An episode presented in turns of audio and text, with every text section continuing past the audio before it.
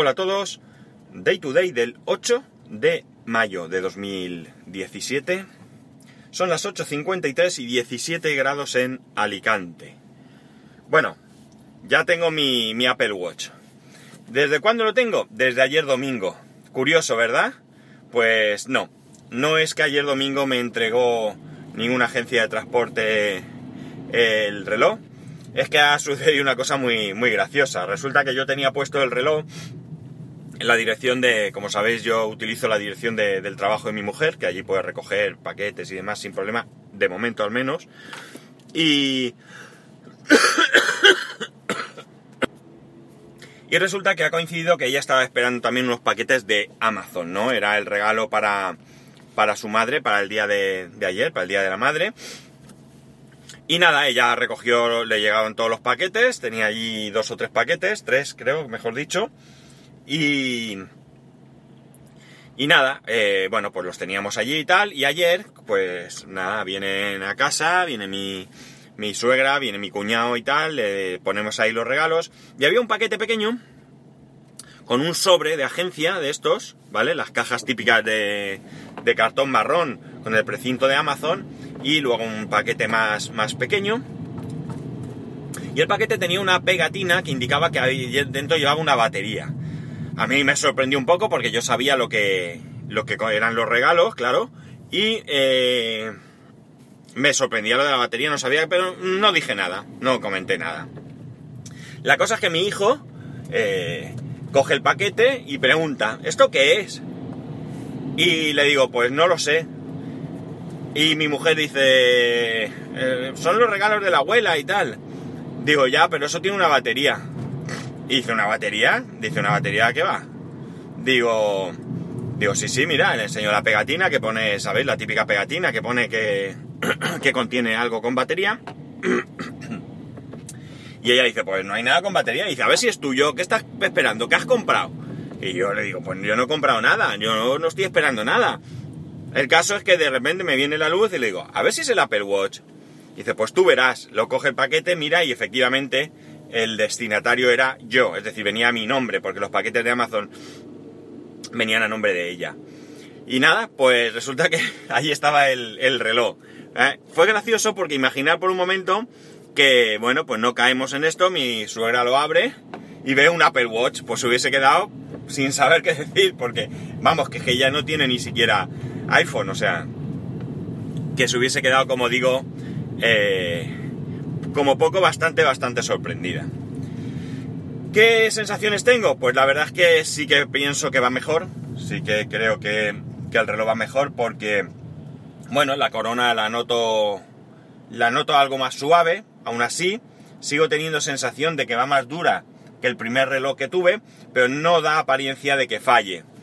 Y luego, pues, eh, eh, cuando giro la muñeca aparece inmediatamente que con el otro también eso no lo dije ni a, ni a Apple cuando mandé el reloj, ni os lo comenté a vosotros, pues a veces yo giraba la muñeca y no, no despertaba y tenía que hacer movimientos bruscos hasta que le daba por despertar. Este aparentemente lo hace súper suave, ¿no? Estoy ahora mismo haciéndolo y ¡pam! sale enseguida, o sea que parece que va mejor. El tema de que la pantalla se active sola, bueno, este que Patuflings comentaba que a él también le pasaba, pero a él parece que le pasaba por el por el roce de ciertas prendas de, cierta ropa, ¿no? Eh, yo no lo sé. Yo no sé si es por el roce de ciertas prendas, pero lo que sí que tengo la impresión de que el otro reloj que lo tuve, que fue 17 meses, el primero, el original, el que compré, lo tuve 17 meses, con respecto al que he tenido después, no pasaba. Entonces, no sé decirlo seguro. Si él dice que ha detectado que es por ciertas prendas, pues seguramente sea.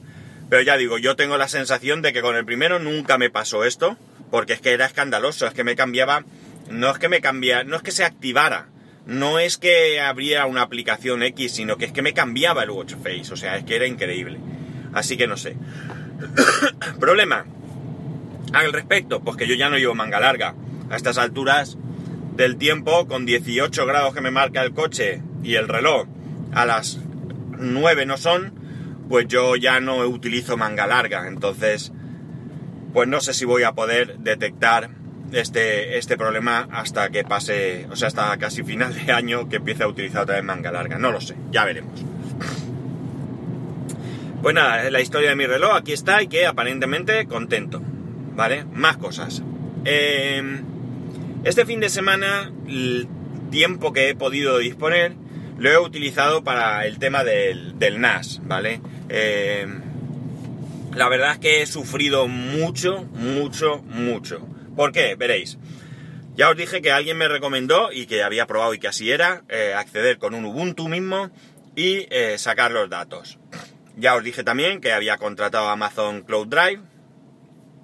Y, la cuestión es que, eh, por cierto, pienso que a mí me cuesta 59,99 dólares en vez de 70 euros porque mi cuenta de Amazon es originaria de los Estados Unidos.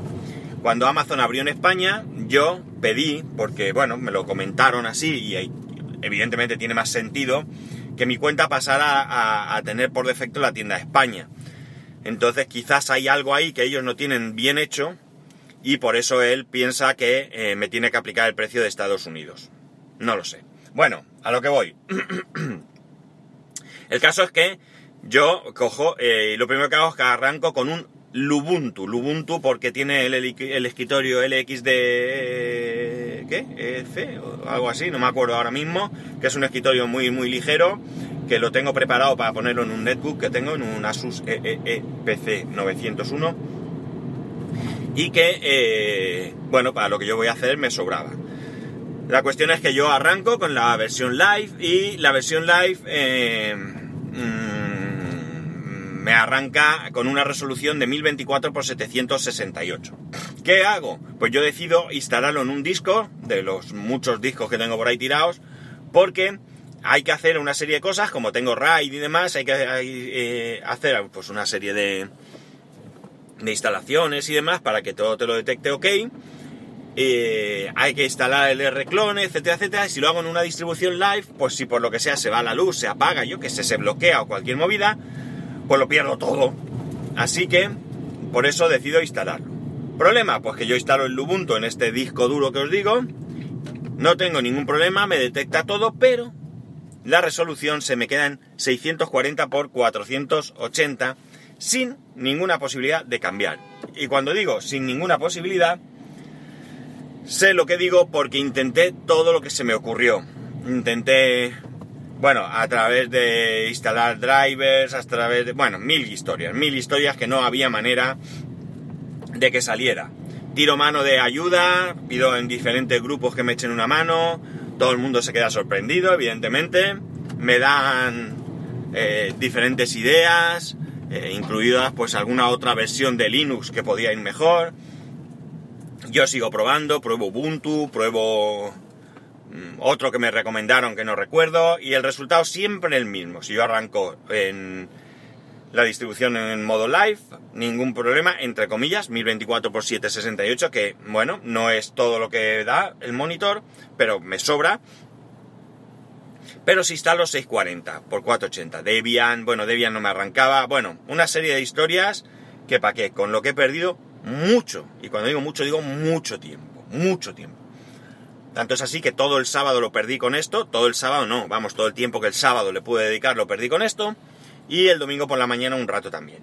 A mí me rondaba la idea de que pudiese tener relación con el hecho de que yo no accedía eh, a este Linux con un, monitor conectado, al servidor, sino que lo hacía a través de la hilo, ya sabéis, del entorno que tiene eh, este servidor para poder acceder sin necesidad de teclado, ratón y demás, que va muy bien, pero que tiene un applet, de Java que eh, yo pienso que pensaba que la cosa iba por ahí.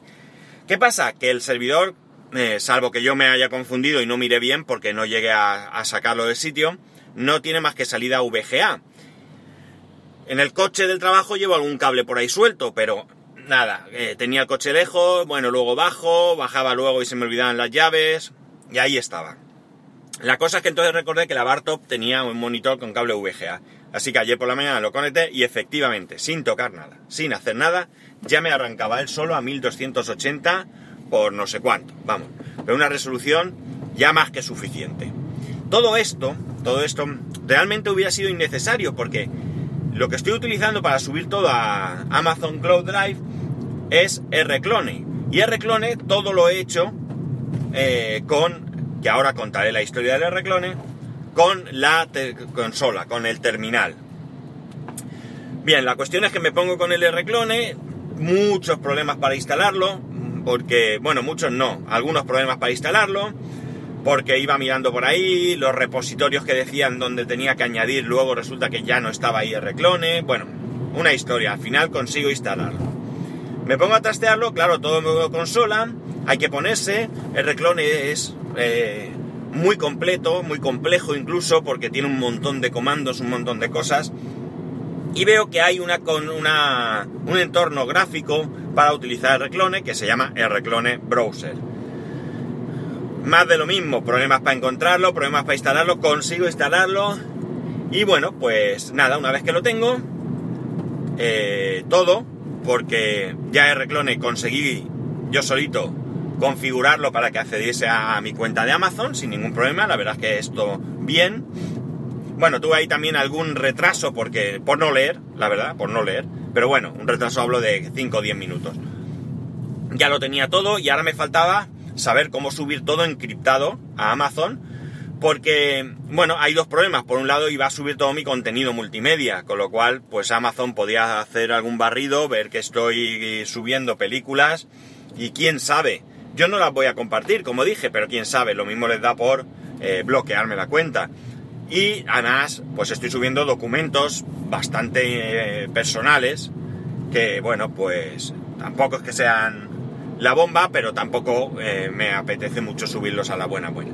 Bueno, pues nada, me tengo que poner, me pongo ahí y pienso el poco tiempo que yo tengo el, domingo, ya digo que ayer día de la madre salimos a comer la familia, bueno, la familia, ahora la única madre que nos queda, bueno, mi mujer es madre, por supuesto, pero digamos por encima de nosotros es, es mi suegra, pero vamos, íbamos a comer con ella y demás, y, y por tanto no tenía mucho tiempo. Entonces, pues nada, hice, le eché un vistazo, vi lo que eh, me iba a costar hacerlo bien y entonces pues tiré mano de mi asistente personal, que yo, perdóname desde aquí por molestarte un domingo, súper agradecido, súper, súper agradecido porque eh, hablo del amigo Rapejín, que no solo me echó una mano, sino que, bueno, eh, me dijo de hacerlo por, por una llamada de voz, por cierto, utilizamos Telegram, yo no lo había usado nunca y fue bien. Eh, tuvimos un problema al principio, pero era porque mis auriculares no habían entrado bien en el jack. La cuestión es que, vamos, su ayuda fue eh, brutal, imprescindible, porque no solo me dijo qué tenía que hacer, sino que me fue explicando cada cosa que íbamos haciendo, por qué, cada, cada eh, argumento que poníamos, lo que sea, me lo fue explicando todo para, que, para entenderlo, no, no, oye, yo te lo hago, que sí, eso es muy cómodo y muy fácil, pero pasado mañana eh, vuelves a tener un problema, vuelves a tener que buscar ayuda. Probablemente si yo tengo un problema, vuelva a tener que buscar ayuda, porque estos son de esas cosas que haces una vez, yo no tomé notas realmente, aunque él me mandó un, un extenso manual. Eh, oficial, vamos, y ahí pueden mirarlo todo, pero bueno, quiero decir que eh, por lo menos el concepto y todo lo entendí. Eh, así que de nuevo gracias porque, porque está funcionando y todo eh, por, por, tu ayuda. La cosa es que mm, uno de los problemas que tuve primero es que no me encontraba la cuenta de Amazon en mi fichero de configuración. Y bueno, pues también de esto que te viene la inspiración y todo viene porque el fichero de configuración eh, es para cada usuario. ¿Qué ocurre? Que yo todo lo había generado con la, con la cuenta root y eh, luego intenté acceder con mi cuenta de usuario normal. Y no encontraba ese fichero, pero nada, me metí en root, borré Amazon, lo volví a crear todo desde, desde la cuenta de, usuario normal. Y bueno, como digo, gracias a, las indicaciones y a la guía de Rapejim, pues todo funcionando 100%. Lleva 17 horas en marcha. Y de las 17 horas ha subido, creo que recordar que eran 37 gigas. 37 gigas. Esto significa que va a tardar una eternidad. Pero hay que recordar que yo solo tengo 5 gigas de subida. Y no le he puesto ningún límite. Eh, porque no tiene sentido. Es decir, porque si va a tardar mucho y lo limito, pues va a ser peor. Sí que es cierto que yo ahora la subida en mi casa la tengo medio bloqueada. Pero eh, hay noches estuve viendo Netflix y demás y parece que no le afecta especialmente, ¿no? Entonces, el poco ancho de banda que pueda utilizar otras cosas para subir, parece que hasta ahora, con lo que he hecho, me da más que suficiente para no notar una latencia excesiva. Esto va a tardar, como digo, echar cuenta, yo creo que tendré ocupado dos teras y pico aproximadamente. Sí, algo así. Dos teras y pico o con un poco de suerte menos, ¿no? La verdad es que no estoy muy seguro porque no llegué a mirar cuánto tenía ocupado en conjunto. Pero bueno, quiero decir que, que va a tardar, va a tardar. O sea, eh, lo que pasa es que una vez que lo tenga todo ahí subidito, todo encriptado y demás, pues yo ya me puedo lanzar a la aventura de trastear con los discos para intentar recuperar y en la mala, a malas malas, pues nada, reinstalo todo de cero, ya solventando estos errores míos de actualizaciones y demás para que no vuelva a pasar. Eh, utilizar algún tipo de otra idea, como os dije que tengo, que con la ayuda de, de alguien, que si surge, pues ya os lo contaré también. Y la cuestión está en que, en que bueno, pues que así ando, ¿no? Que así ando y que, y que bueno, que espero que, que tarde lo menos posible en subir para ya tener eh, posibilidad de, madre mía, acabo de pegar un, ya sé que no, a algunos no os gusta eh, que cuente cosas de la conducción, señor Carlegas, pero que acabo de chocarme con la acera. No ha pasado nada, pero lo habréis notado. Bueno, pues eso, espero que no tarde mucho, que tarde lo menos posible y bueno, pues ya podría eh, ponerme a ello. Desde luego, ¿cuál hubiera sido la mejor solución? La mejor solución sería tener pasta. Porque con pasta yo me compro otro disco de 4 teras, lo meto, arranco en Linux, le digo que me lo copie todo de un disco a otro, todo por SATA, todo interno, y aunque hubiese tardado, pues no sé en cuánto puede tardar en copiar los 2 teras y pico o lo que sea que tenga, pero desde luego mucho más rápido que subirlo a la nube hubiera sido. Una vez que lo tenga todo, que me esté funcionando todo, voy a seguir utilizando reclone. Me parece una pasada cómo funciona, me parece increíble. Evidentemente será otro tipo de uso, porque lo que haré es que me vaya subiendo las cosas, los cambios. Eh, bueno, primero haré que me suba todo de nuevo. Tengo espacio ilimitado, no me importa. Y, luego pues que suba solamente aquellos cambios que vaya viendo, pues lo programaré para que lo haga de noche y cosas así. Y de esa manera me ahorro todo, pues el que en caso de que me pase alguna trastada, eh, tener que hacer esto. Ya digamos que tengo una tranquilidad absoluta. Eh, nada más. Esto es cómo va la historia. Solamente deciros que, que tengáis un buen lunes, un buen inicio de semana y que, como siempre, pues nos escucharemos mañana. Adiós.